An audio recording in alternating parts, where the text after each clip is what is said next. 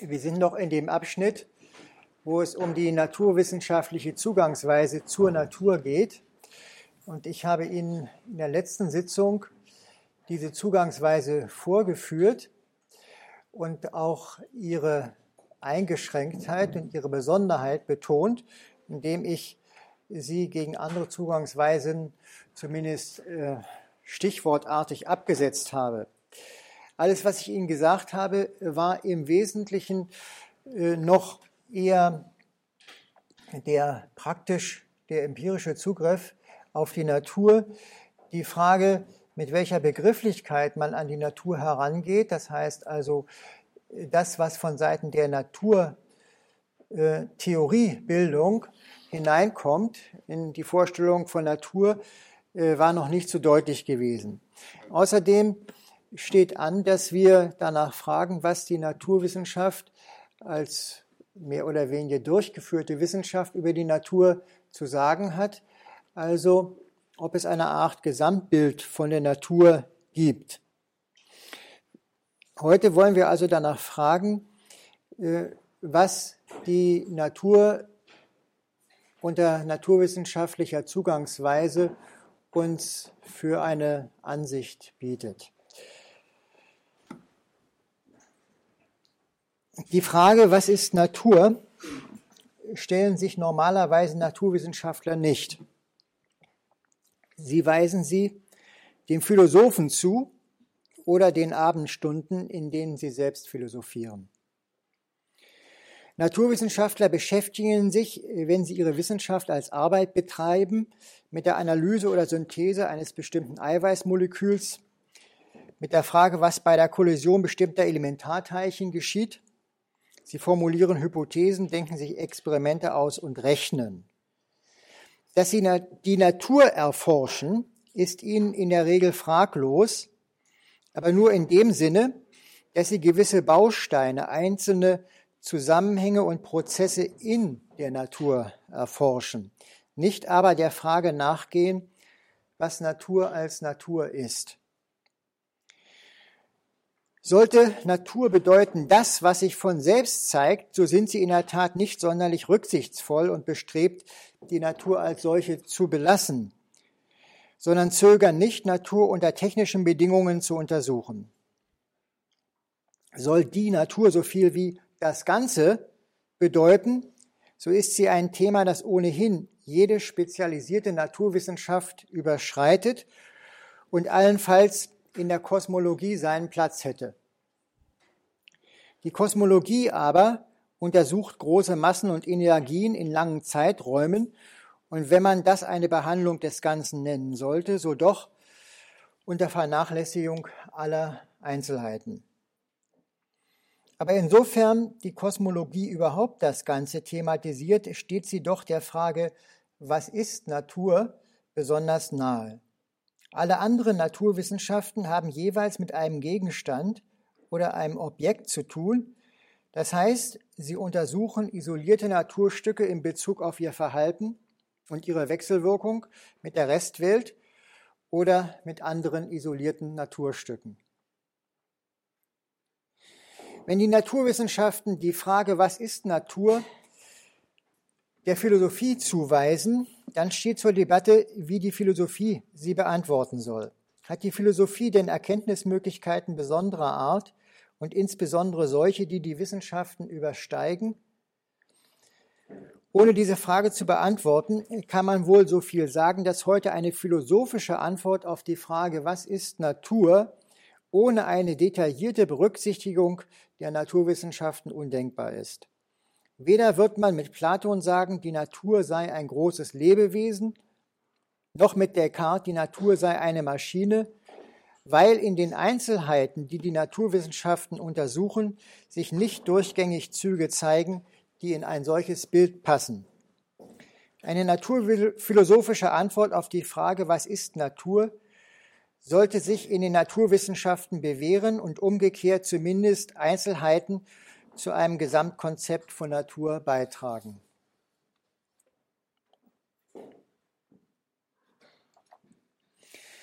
Wir kommen also nicht um die Frage herum,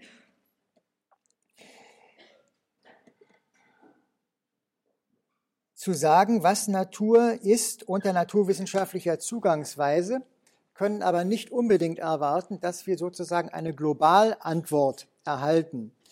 Das, was wir, wie ich glaube, als Antwort erhalten könnte, sind bestimmte Charaktere oder Charakterzüge der Natur, die also, was Natur ist, gewissermaßen charakterisieren.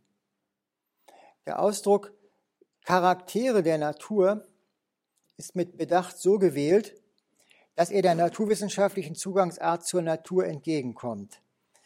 Er selbst verweist aber in die Physiognomik. In der Physiognomik ist es üblich, aus bestimmten Zügen, die jemand zeigt, in der Regel aus den Gesichtszügen, auf seinen Charakter zu schließen. Dabei wird vorausgesetzt, dass man dieser jemand nicht selbst ist, sondern dass er einem gegenübertritt und dass man auch in sein Inneres nicht hineinschauen kann. So steht auch die Naturwissenschaft zu der Natur, die sie thematisiert. Die Natur ist dem forschenden Menschen etwas Fremdes, das ihm gegenübertritt. Heute haben wir irgendwie Pech. Es ist ja ein, wieder Regen tröpfelt die Zuhörerschar hier herein.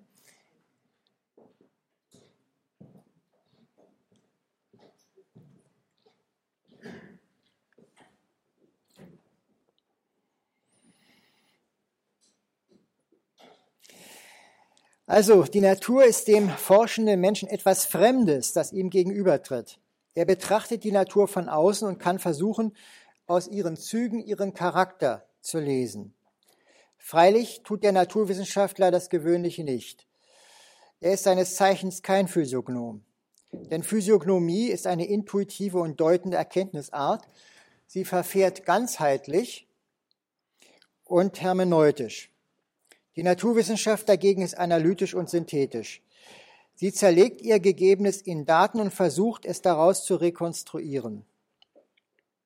Aber, und das ist meine Voraussetzung, es ist doch nicht aussichtslos, die Naturwissenschaftler bezüglich der Natur zu dieser quasi physiognomischen Tätigkeit aufzufordern.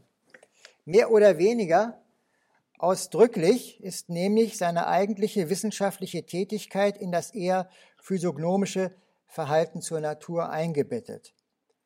Er setzt für seine Forschung Natur immer schon voraus, und zwar nicht nur, dass es sie gibt, sondern auch schon in bestimmter Weise Natur mit bestimmten Grundzügen. Der allgemeinste dieser Grundzüge, die der Naturwissenschaftler in der Neuzeit unterstellt, ist der der Gesetzmäßigkeit. Dass diese Unterstellung nicht selbstverständlich ist, wird sofort deutlich, wenn man daran erinnert, dass für Aristoteles Natur dasjenige war, was auch anders sein kann, was zwar meistens so ist und in bestimmter Weise geschieht, aber nicht so geschehen muss. Also da ist ein fundamentaler Unterschied und die Natur als Gesetzeszusammenhang zu begreifen, ist schon eine ausgesprochen neuzeitliche Angelegenheit. Dass überhaupt der Begriff des Naturgesetzes gebildet wurde, ist eigentlich eine Sache wesentlich des 17. Jahrhunderts.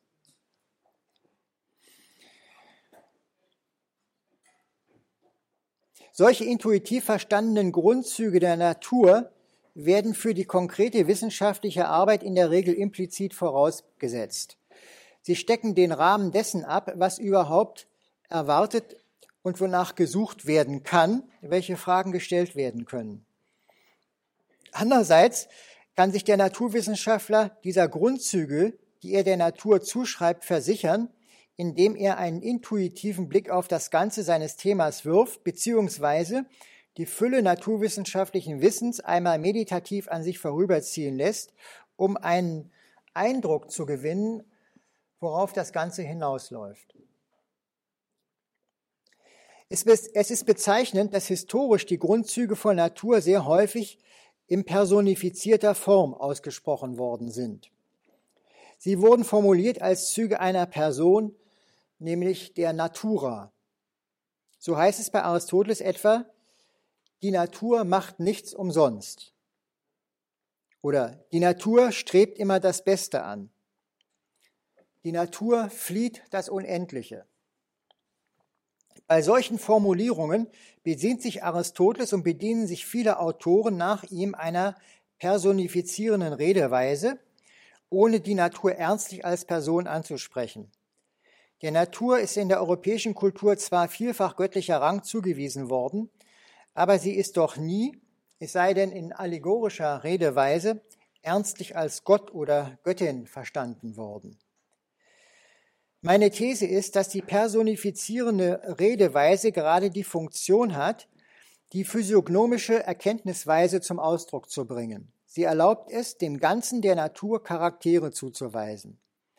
Damit muss aber nicht notwendig impliziert sein, dass es Charaktere einer Person sind. Wenn Aristoteles sagt, dass die Natur nichts Überflüssiges tut, dass sie nichts umsonst tut, so bringt er damit die Erfahrung zum Ausdruck, dass sich für die Einzelheiten im Naturgeschehen in der Regel Gründe finden lassen und dass der Aufwand gemessen an diesen Gründen rational ist. Wenn er sagt, dass die Natur immer das Beste anstrebt, so bringt er die Erfahrung zum Ausdruck, dass die einzelnen Glieder bei den Naturwesen zweckmäßig aufeinander verweisen und bezüglich der Zwecke optimal abgestimmt sind. Wenn er sagt, dass die Natur das Unendliche flieht, so bringt er die Erfahrung zum Ausdruck, dass divergierende Tendenzen sich auf einen Ausgleich hin einpendeln, dass modern gesprochen die Natur singularitätsfrei ist. All diese globalen Erfahrungen im Umgang mit der Natur werden von ihm aber zugleich als Forschungsprinzipien verwendet. Das heißt, sie fordern auf, in der Natur nach Gründen zu suchen, ihre innere Zweckmäßigkeit zu verstehen und Begriffe von Natur auf Endlichkeit einzuschränken. Also zum Beispiel konnte nach Aristoteles das Weltall nicht unendlich sein. Sie haben also zugleich eine methodologische Bedeutung. Darauf wird gleich noch einzugehen sein. Zunächst noch einige weitere Beispiele aus der Geschichte. Eine der frühesten Formulierungen der von uns betrachteten Art ist wohl der Ausspruch des Heraklit, die Natur liebt es, sich zu verbergen. Dieser Satz enthält eine innere Spannung, um nicht zu sagen einen Widerspruch, weil Natur, das griechische Wort dafür ist Physis, ja selbst das Aufgehende meint, also das, was sich zeigt. Das griechische Wort Physis kommt von phyein, blühen, aufgehen. Das entsprechende lateinische Wort natura von nasci, das heißt geboren werden.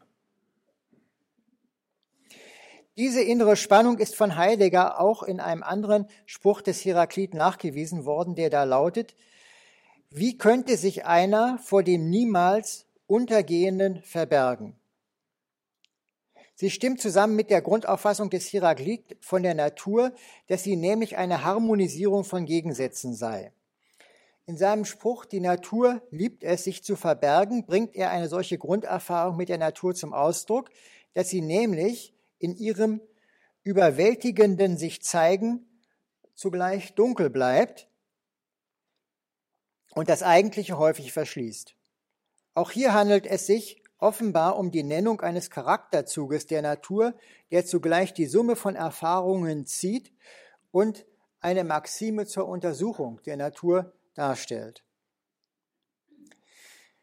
Ein weiterer sehr bekannter Ausspruch ist jetzt der des Galilei. Und damit nähern wir uns also jetzt der neuzeitlichen Naturwissenschaft.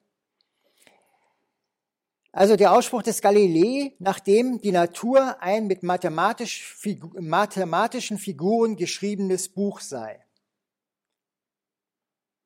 Ferner wird die Natur, wie es die Grammatik nahelegt, die Natur im Deutschen ist wie Physis Natura weiblich, dann auch häufig als Frau oder Mutter bezeichnet. Diese Redeweisen machen es allerdings nötig, Charaktere von Natur von Gesamtvorstellungen oder Modellen der Natur zu unterscheiden. So ist die Natur als Maschine oder als beseeltes Lebewesen oder im Rahmen der Mikrokosmos-Makrokosmos-Vorstellung auch als der große Mensch bezeichnet worden. Diese Modelle von Natur liegen natürlich erkenntnistheoretisch auf einer anderen Ebene wie das, was uns hier interessiert, die Charaktere der Natur. Sie sind nur noch höher integrierte Erfahrungssummen und noch umfassendere Heuristiken. Sie verhalten sich zu den Charakteren wie physiognomisch gesprochen das Gesicht zu den einzelnen Zügen. Ich möchte diese Modelle von der gesamten Natur hier aus zwei Gründen aus der Betrachtung ausschließen. Die heuristischen Aussagen, die sich aus Gesamtmodellen ergaben, waren in der Regel sehr vage oder ließen sich überhaupt nur allegorisch erfüllen, während die von bestimmten Naturcharakteren recht präzise Forschungsanweisungen ergaben. So hat beispielsweise die Auffassung der gesamten Natur als eines Organismus bei Paracelsus dazu geführt, dem Planeten eine allegorische Entsprechung zu den Leibesorganen zuzuweisen. Also in dem Sinne, dass der Jupiter der Leber entspricht und äh, ähnlich. Dagegen hat das Prinzip der inneren Zweckmäßigkeit, also das ist jetzt ein Charakterzug, hat das Prinzip der inneren Zweckmäßigkeit der Teleologie die Forscher bei der Untersuchung von Einzelheiten in der Natur immer veranlasst, für diese jeweils eine Funktion im Zusammenhang eines größeren Systems zu finden. Entsprechend war die Auffassung der Gesamtnatur als einer Maschine vielleicht noch für das Planetensystem, das man als große Uhr verstehen konnte, applikabel, wurde aber für alles andere höchst vage. Dagegen war Mechanismus als Grundzug von Natur ein Prinzip, nach dem man versuchen konnte, alle Phänomene der Natur auf Bewegungen von Körpern zurückzuführen. Das ist der erste Grund, weshalb ich mich hier auf Charaktere der Natur konzentrieren möchte. Zum Zweiten scheint mir, unsere Kenntnis der Natur, wie sie uns heute aus der Mannigfaltigkeit der Naturwissenschaften präsentiert wird, verbiete überhaupt ein gesamten Modell der Natur. Dagegen lässt sich sehr gut von einzelnen Zügen sprechen, die für verschiedene Naturwissenschaften wichtig sind und durch ihre Arbeit hervortreten. Dabei ergibt sich nebenher noch ein weiterer Vorteil der Rede von den Charakteren der Natur. Die Charaktere der Natur müssen nicht notwendig zu einem einheitlichen Bild zusammenpassen. Es ist durchaus möglich, dass sie unterschiedliche Zugangsweisen der Naturwissenschaft ähm, artikulieren. Das heißt also auch unter, in, unterschiedliche Zugangsweisen innerhalb der Naturwissenschaften, die also beispielsweise sich nach Disziplinen noch unterscheiden. Damit komme ich zum methodischen Status von Naturcharakteren. Die übliche Wissenschaftsphilosophie, vor allem in der Popperschen Form, lässt ja so etwas wie Naturcharaktere nicht zu und kann deshalb von ihrer faktischen Wirkung auch nicht hinreichend Rechenschaft ablegen. Sie sagt zwar etwas darüber, was eine Theorie ist, was Erklärungen sind, äh, was ein Experiment ist, was Prüfung und Widerlegung ist, aber inhaltliche Vorstellungen von der Natur werden aus der Methodologie abgedrängt und in das Vorfeld, also die Metaphysik, verwiesen, indem sie neben, alle, neben allem, äh, was noch den Wissenschaftler inspirieren mag, der privaten Beliebigkeit überlassen sind.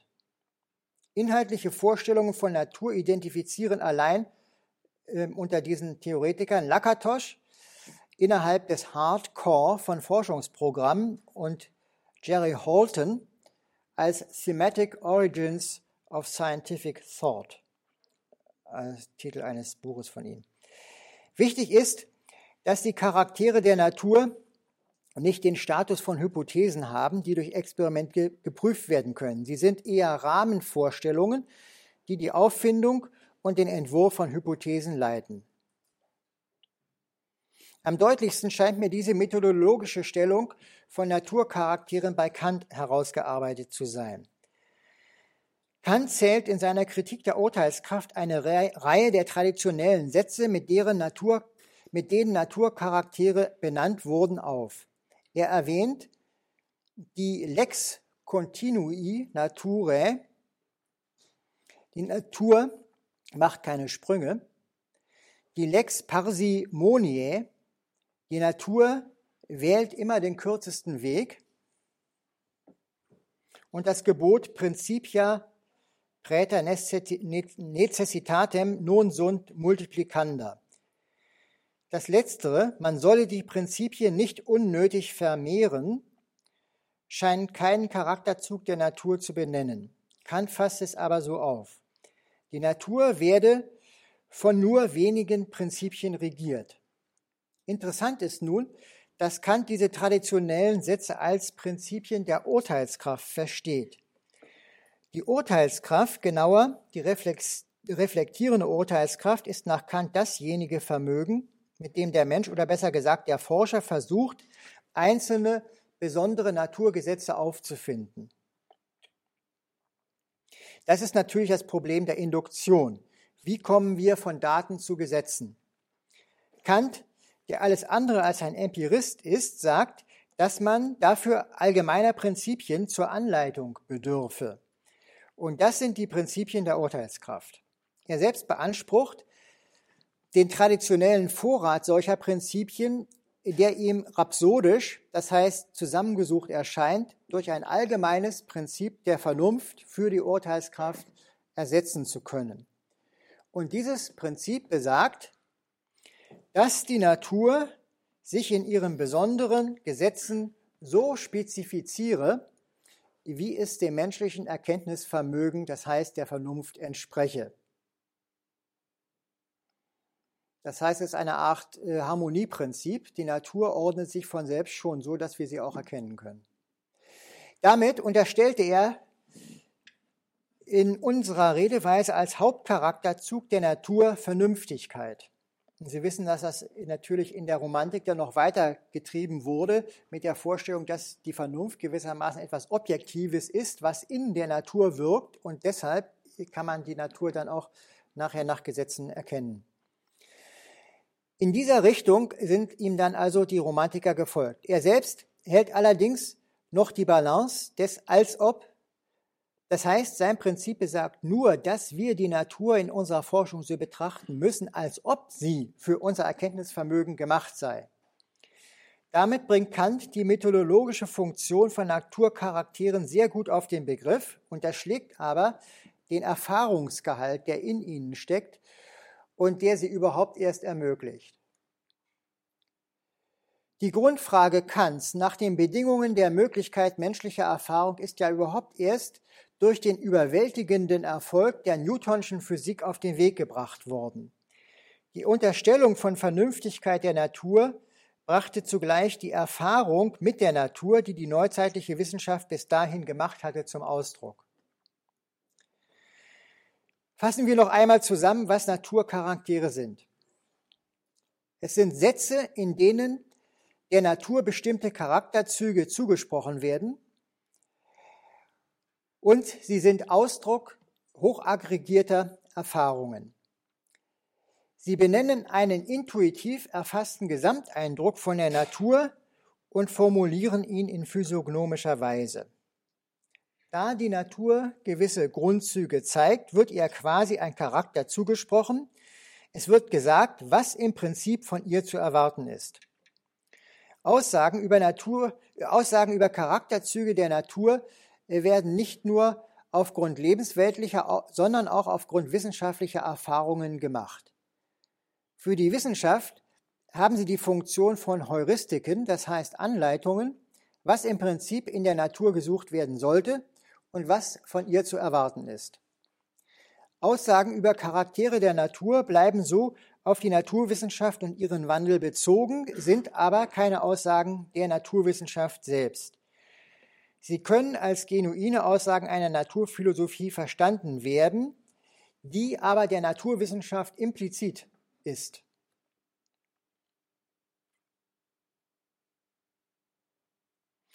So, nun zu der Frage, welche Naturcharaktere wir heute aufgrund des Standes der Naturwissenschaft der Natur zuschreiben sollten. Als Naturphilosoph verhalte ich mich gegenüber der Naturwissenschaft zunächst einmal abwartend und zuschauend. Diese abwartende Haltung impliziert natürlich, den Naturwissenschaftlern gegenüber auch eine Frage. Das heißt, die Aufforderung, aus ihrem forschenden Umgang mit der Natur heraus selbst zu philosophieren, beziehungsweise zu sagen, welche Grundzüge sie aus ihrer angesammelten Erfahrung mit der Natur dieser zuschreiben würden. Ich möchte aber doch im Folgenden selbst einige Vermutungen darüber formulieren, welche Charaktere wir der Natur heute aufgrund des Standes der Wissenschaft zuschreiben müssen. Es ist für den Philosophen oder Wissenschaftshistoriker eine naheliegende Weise, sich den Naturcharakteren, die heute vielleicht äh, formuliert werden müssen, zu nähern, indem man die klassischen Formulierungen über die Natur sich vornimmt und fragt, ob sie vom Standpunkt moderner Naturwissenschaft her verändert werden müssen. Und einige dieser klassischen Formulierungen habe ich Ihnen ja schon genannt, von Heraklit bis zu Kant. In dieser Zugangsweise könnte man beispielsweise die Lex Continui, also die Natur macht keine Sprünge, sich vornehmen. Die Unterstellung von Kontinuität als eines Grundzuges der Natur war in der Tat in der Geschichte außerordentlich fruchtbar und hat zur Erforschung vieler Übergänge und der Auffindung vieler Zwischenformen in der Natur geführt. Die moderne Wissenschaft dagegen hat Zweifel daran aufkommen lassen, ob man Kontinuität so generell der Natur zuschreiben kann, mehr noch, ob Kontinuität überhaupt ein Grundzug von Natur als solcher ist. Dabei ist natürlich an die Aussagen der Quantenphysik zu denken, die Quantelung von Energie insbesondere, aber auch an die von Raum und Zeit. Wichtiger ist aber noch, dass Zustände nicht kontinuierlich ineinander übergehen, sondern dass es vielmehr Sprünge zwischen den Zuständen gibt und geben muss und dass diese Tatsache konstitutiv für Natur überhaupt ist, nämlich dafür, dass es in der Natur Stabilität und überhaupt Gegenstände bestimmter Art gibt. Diese Feststellungen gelten primär für die Mikrowelt. Das heißt für die Welt von den Elementarteilchen bis hin zu den Molekülen. Je mehr man sich der makroskopischen Welt nähert, also der Körperwelt, desto unschärfer wird das Erscheinungsbild. Durch Zusammenwirken vieler Teilchen einerseits und durch den pauschalisierenden Zugriff andererseits. Hier im Bereich der makroskopischen Phänomene weiterhin von Kontinuität zu sprechen scheint legitim, und doch ist dieser Redeweise ihre Legitimation prinzipiell entzogen, wenn nämlich Kontinuität, wie beispielsweise Aristoteles definiert, Teilbarkeit in immer wieder Teilbares behauptet. Also das ist die aristotelische Definition von Kontinuität. Continu, das Syneches, das Kontinuierliche ist dasjenige, was man in immer wieder Teilbares teilen kann. Gerade weil man durch das fortgesetzte Aufsuchen von Zwischengliedern beispielsweise die immer schärfere Markierung von Bahnpunkten ins Mikroskopische geraten muss, ist die Infragestellung des Kontinuitätsprinzips durch die Mikrophysik nicht nur eine regionale, sondern eine grundsätzliche. Das hat dazu geführt, dass die Verwendung der reellen Zahlen in der Physik heute vielfach nur noch als eine bloß mathematische Vereinfachung angesehen wird, um sich bei Rechnungen uneingeschränktes Apparats der Analysis bedienen zu können. Diese Verwendung ist der der imaginären Zahlen zu vergleichen, die man ja auch in der mathematischen Physik in Rechnungen verwendet. Wenn es sich aber um physikalische Fakten handelt, und um wirkliche Messergebnisse sie dann wieder herauslässt. Als zweites Beispiel möchte ich eine klassische Vorstellung nennen, die sich nicht so leicht mit einem Namen bezeichnen lässt. Sie geht auf das aristotelische Schema von Form und Materie zurück. Dieses Schema hat zwar seinen Ursprung eher im handwerklichen Umgang mit der Natur als in unmittelbarer Naturerfahrung. Es ist aber doch zu einem allgemeinen Schema geworden, nach dem Natur überhaupt begriffen wurde, nämlich, dass jedes Naturding eine Materie habe, die durch eine bestimmte Form organisiert und abgegrenzt werde. Der Charakterzug, den man der Natur in Anwendung dieses Schemas zuschrieb, ist allerdings etwas anderes. Man unterstellte, dass die Natur im Kleinen als etwas Amorphes sich zeige und dass Ordnung, Zahlhaftigkeit, Genauigkeit in der Natur mit der Größenordnung und mit der übereinander geschichteten Wirkung von Formen zunahm. Das heißt, im Kleinen Unordnung, eben die amorphe Materie, im Großen Ordnung, Gestalt und so weiter. Um das an den traditionellen aristotelischen Naturkonzepten noch zu erläutern. Danach gibt es bei Aristoteles eine erste Materie, die völlig formlos ist und deshalb als solche, als solche gar nicht in Erscheinung treten kann. Aus ihr bilden sich die vier, durch die vier Grundqualitäten warm, kalt, feucht, trocken, die sogenannten einfachen Körper, nämlich die Elemente Feuer, Wasser, Erde und Luft. Das ist die erste sinnlich greifbare Materie. Oberhalb von diesen einfachen Körpern bilden sich die gleichteiligen, die homogenen Stoffe durch innige Verbindung der Elemente. Solche gleichteiligen Stoffe sind Blut, Fleisch und so weiter. Und erst oberhalb von diesen bilden sich dann gegliederte Entitäten, nämlich zum Beispiel Organismen.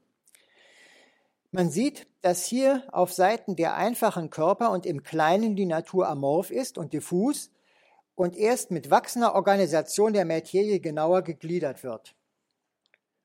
Heute müssen wir der Natur geradezu den gegenteiligen Charakterzug zuweisen.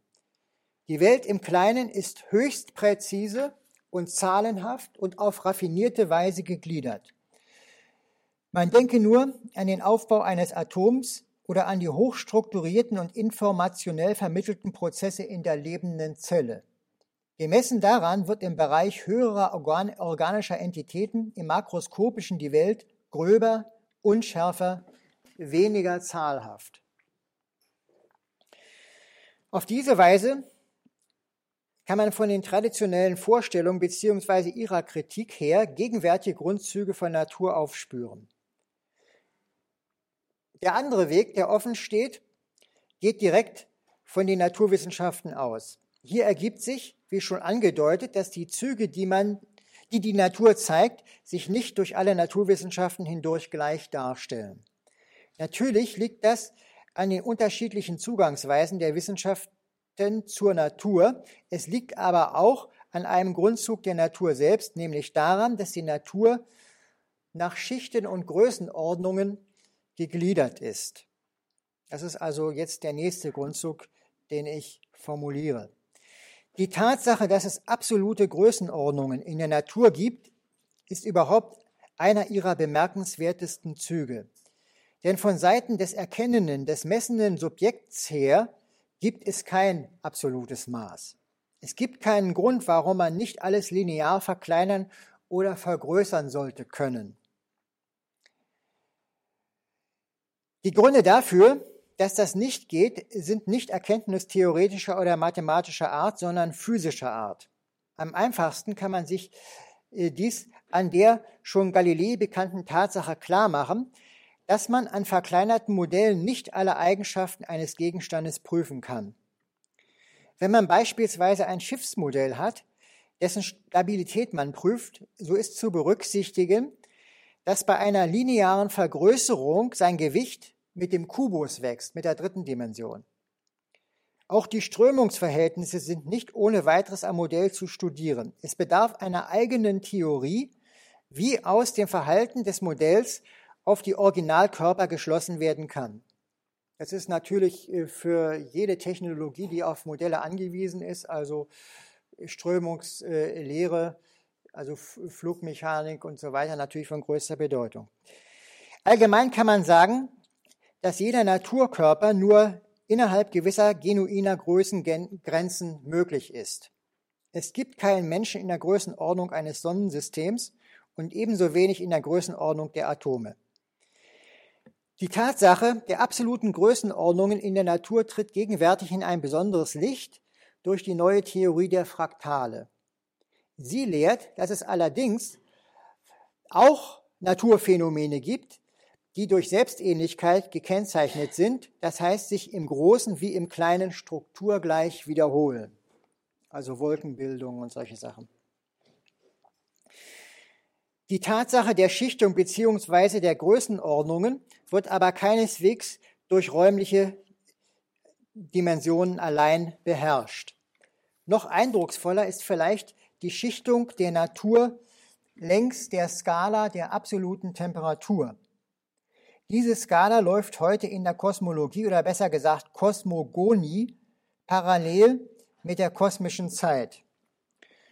Für die Kosmologie sind die kosmischen Zeitalter gegliedert nach Temperaturniveaus, wobei es sogar charakteristisch, charakteristische Schwellenwerte gibt. Das sich nach dem Urknall ständig ausdehnende Universum ist durch ein Absinken der Durchschnittstemperatur charakterisiert. Dabei könnte an einem sehr frühen Zeitpunkt ein Temperaturniveau realisiert gewesen sein, auf dem nach den großen Vereinigungstheorien die heute aus der Elementarteilchentheorie bekannten Grundkräfte der Materie, nämlich Kernkraft, schwache Wechselwirkung, Elektromagnetismus und vielleicht auch Gravitation, eines gewesen sind. Von da an wären dann schrittweise durch Abfall der Temperatur auf verschiedene Niveaus die Grundkräfte auseinandergefallen. Ferner wäre auf diesem Wege zunächst eine Materie wäre auf diesem Wege zunächst ein Materie-Strahlungsgleichgewicht realisiert gewesen, in dem auch noch Materie und Antimaterie gleichgewichtig enthalten gewesen wäre. Später, beziehungsweise auf einem tieferen Niveau, hätten sich dann, hätte sich dann eine Asymmetrie zwischen Strahlung und Materie und damit auch zwischen Materie und Antimaterie herausgebildet. Es hätten sich mit fortschreitender Zeit bzw. abfallender Temperatur zunächst Kerne, dann Elemente und dann gravitierende Massen gebildet. Dieses Konzept von Zeitaltern des Universums und Temperaturschichtung seiner Zustände sei hier nur angedeutet, um zu einem weiteren, für uns wichtigen Punkt zu kommen. Die Dauer der charakteristischen kosmischen Zeitalter wächst, gemessen in Jahren mit der Potenz. Das heißt also, relevante äh, äh, Perioden werden immer länger. Kosmisch wäre eine logarithmische Zeitskala eigentlich angemessener. Gegenwärtig befinden wir uns in einer sehr langatmigen und außerdem nach dem Temperaturniveau temperierten Epoche des Universums. Innerhalb dieser temperierten Epoche ist nur unter vielen weiteren Randbedingungen ein Materiezustand möglich, den wir Leben nennen. Der Übergang aus der kosmischen Folge von Materie bzw. Energiezuständen zu einem Materiezustand mit Leben stellt sich nun keineswegs als ein zwangsläufiger dar. Eher ist es in der Naturwissenschaft heute umgekehrt so, dass man aus der Tatsache des Lebens auf gewisse Randbedingungen schließt, die zu seiner Entstehung in der Urgeschichte existiert haben müssen. Das ist eine bestimmte Version des sogenannten anthropischen Prinzips. Eines Prinzips, in dem man insbesondere aus dem Faktum, dass es den Menschen gibt, Schlüsse zieht, das heißt den Spielraum kosmischer Entwicklungsverläufe einschränkt. Die Entstehung des Zustands Leben in der Materie setzt innerhalb der kosmischen Entwicklung offenbar bestimmte Randbedingungen voraus, von deren Realisierung an dann die weitere Entwicklung einen irreversiblen, charakteristischen Verlauf nimmt. Und diesen Verlauf, den nennen wir dann im engeren Sinne Evolution. Die Entstehung des Lebens ist innerhalb der kosmischen Entwicklung offenbar ein regionaler Symmetriebruch, eine Art Neben- und Sonderentwicklung. Diese Lage rechtfertigt es, für unsere Charakterisierung von Natur in traditioneller Weise zwischen kosmischer Natur und sublunarer Natur zu unterscheiden. Es war allerdings historisch gesehen ein eine große Errungenschaft, diese Unterscheidung zu überwinden, indem Newton die Vorgänge im irdischen und im himmlischen Bereich derselben Mechanik unterwarf. Vorher, also in der aristotelischen Naturphilosophie, gab es ja einen strengen Unterschied zwischen dem, dem Himmel, wo also reine göttliche Bewegungen herrschten, und dem sublunaren Bereich, also das, was unter dem Mond geschieht.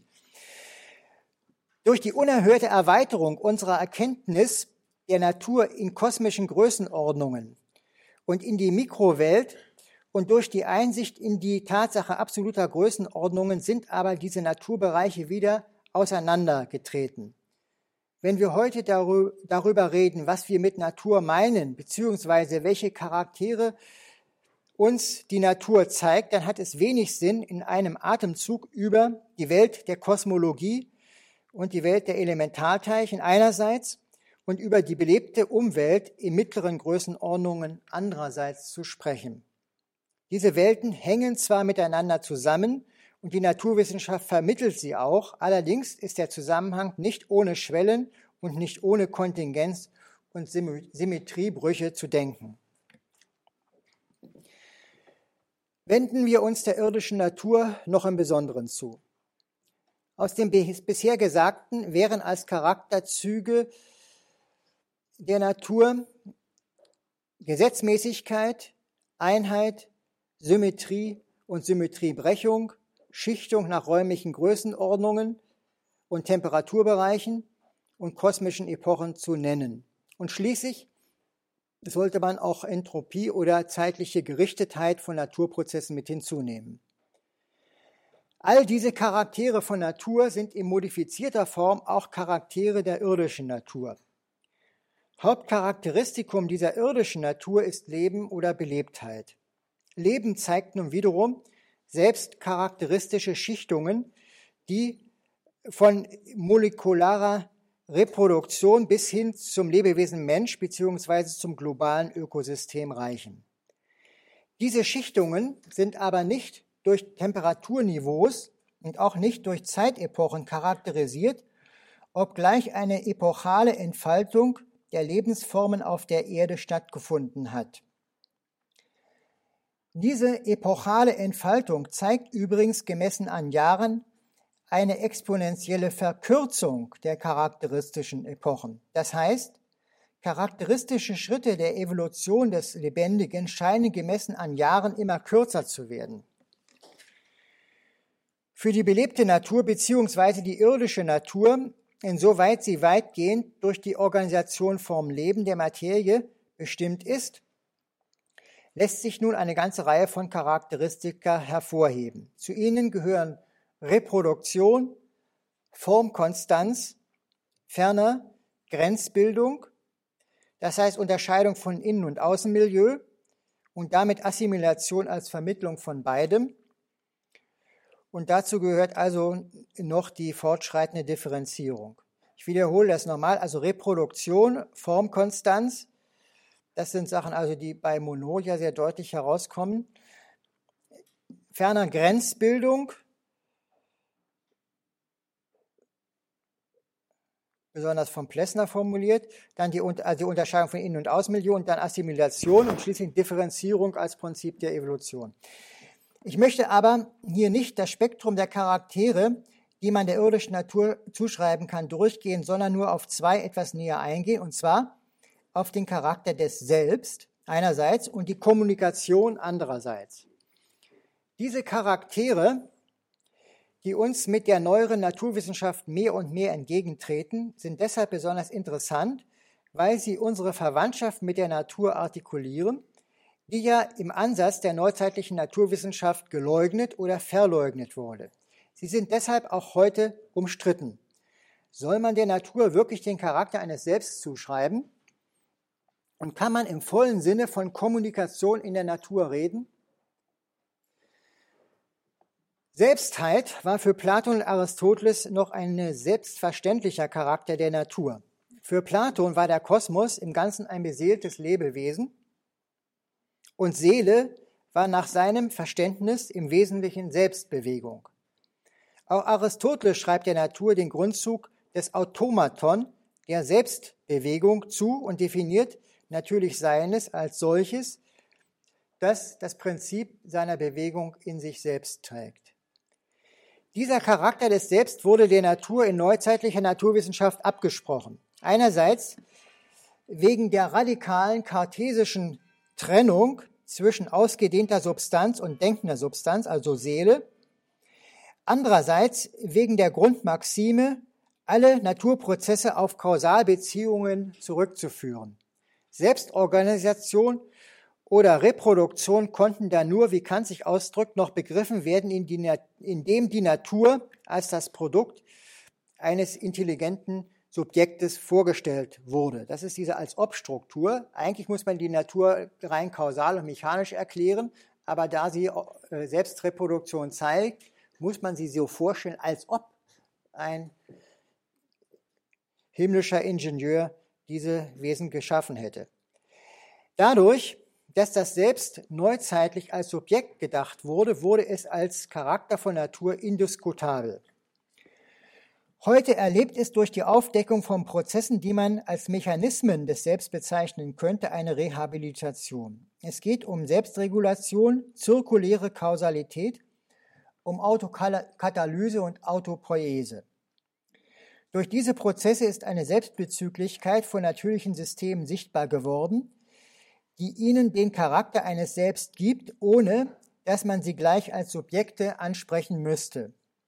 Dadurch wird der Gegensatz von bloß faktischer Natur und durch Subjektivität bestimmter Menschenwelt entschärft und vielleicht auch auf Dauer überbrückbar. Der andere Charakterzug, den ich hervorheben möchte, ist Kommunikation. Kommunikation als Grundcharakter von Natur ist in der Geschichte nur von Außenseitern wie Jakob Böhme hervorgehoben worden und hatte dann eine gewisse Tradition bis zu den Romantikern. Im Allgemeinen wurde aber die Rede von der Sprache der Natur als Allegorie verstanden. Prozesse in der Natur nicht wie bei Jakob Böhme als Kommunikationsprozesse. In der neueren Naturwissenschaft sind nun einerseits, und zwar in der Ethologie, Kommunikationsprozesse zwischen Organismen als wesentlich für ihre Daseinsform erkannt worden. Das könnte zu einer Anknüpfung an Aristoteles Auffassung führen, für den Naturdinge als solche wesentlich durch Wahrnehmung bzw. Wahrnehmbarkeit charakterisiert waren. Auf der anderen Seite hat sich durch die Analyse von Lebensprozessen im Kleinen, das heißt auf molekularer Ebene herausgestellt, dass sie weniger durch energetische Wechselwirkungen und als vielmehr durch Formerkennung, Formbildung und Formweitergabe bestimmt sind. Ich glaube nicht, dass man diese Tatsache glücklich mit Bateson dadurch bezeichnet, dass hier es nicht auf Zustände, sondern auf Zustandsdifferenzen ankäme. Vielmehr handelt es sich offenbar um Informationsprozesse im vollen Sinne. Insofern Information Struktur ist, die verstanden wird. Dabei ist entscheidend, dass bei einem derartigen Wirkungsprozess die Energie des Prozesses nicht vom Wirkfaktor ausgeht, sondern im Bewirkten, dem Empfänger, durch die übermittelte Struktur lediglich ausgelöst und angeregt wird.